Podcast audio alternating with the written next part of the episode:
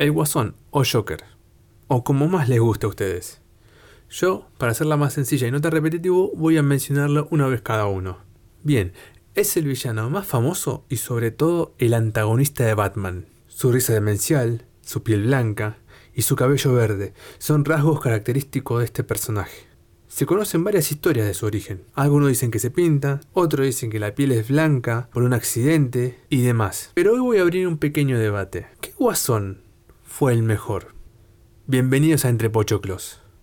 En este episodio, el Joker. Disculpa. El domingo pasado el archienemigo de Batman cumplió 80 años.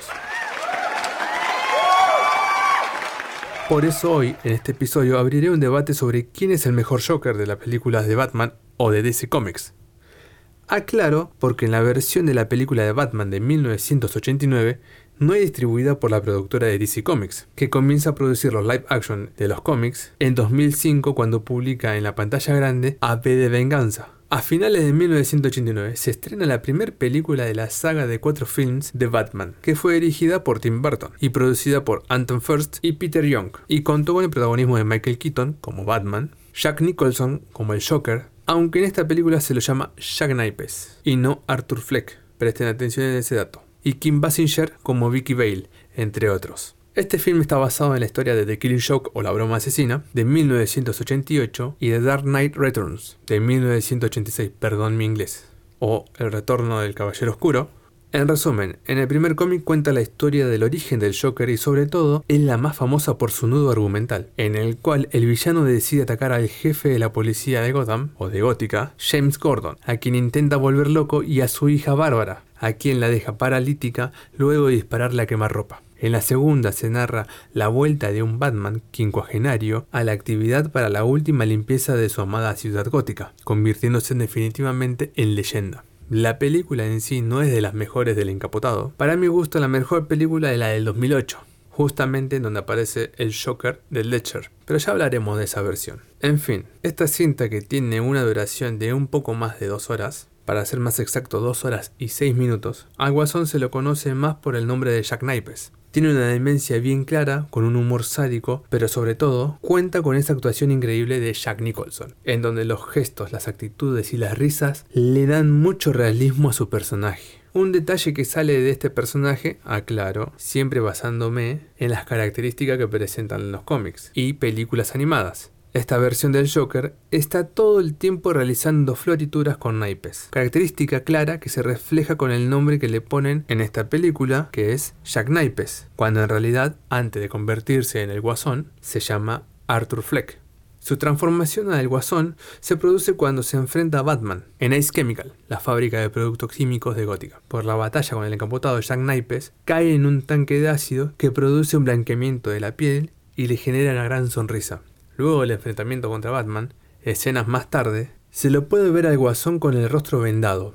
En el momento que se la descubre, ve su reflejo en el espejo, comienza a reírse, rompe el espejo contra una mesita, se levanta y se va. Esta escena es parodiada en el capítulo 17 de la temporada 4 de Los Simpsons de 1995 titulado Última salida de Springfield, en donde Lisa debe utilizar frenos y por no tener el plan dental... ¡Plan dental! Lisa necesita frenos le colocan unos brackets horribles. También se puede ver una escena similar en la película The Punisher, Zona de Guerra, en donde se encuentra el origen de Jigsaw. En este caso, asesina al cirujano. Pero volviendo a la película de, de Batman, en esta versión el guasón tiene un único objetivo.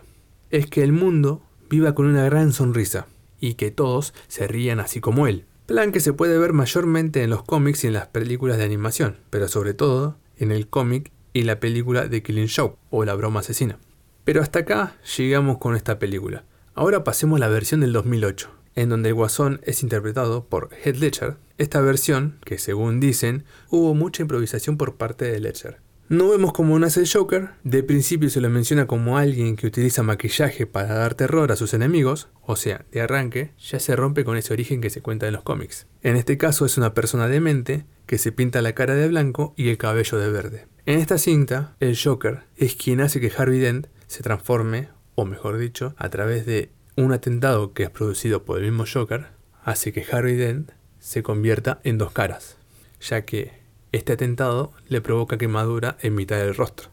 Se le asigna una frase o pregunta que suele decir varias veces, la que es ¿Por qué tan serio? A lo que el mismo Joker responde con una historia de él, de por qué tiene esa cicatriz con forma de sonrisa, las cuales tienen distintas versiones. Tiene una característica principal, que es la de psicópata, pero a diferencia de la versión de 1989, este no se ríe mucho. O sea, sí se ríe mayor parte de las películas, pero no tanto como la versión de Jack Nicholson.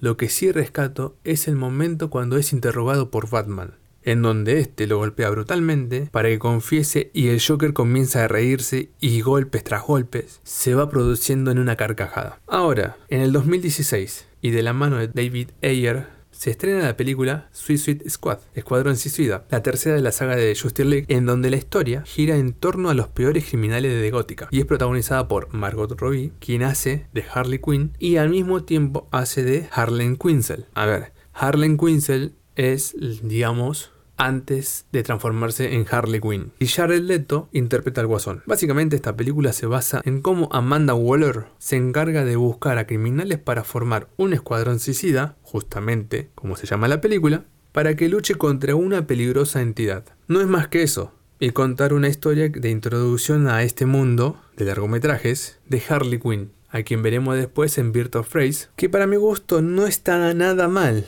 pero en fin, no estamos hablando de Harley. La versión del Guasón es muy básica, no tiene esa actitud demencial como la de los otros, ni tampoco como la Shocking Phoenix, del que vamos a hablar dentro de unos minutos. Su risa es forzada, aparte se lo utilizó más como para darle una bienvenida a Harley Quinn en este mundo cinematográfico.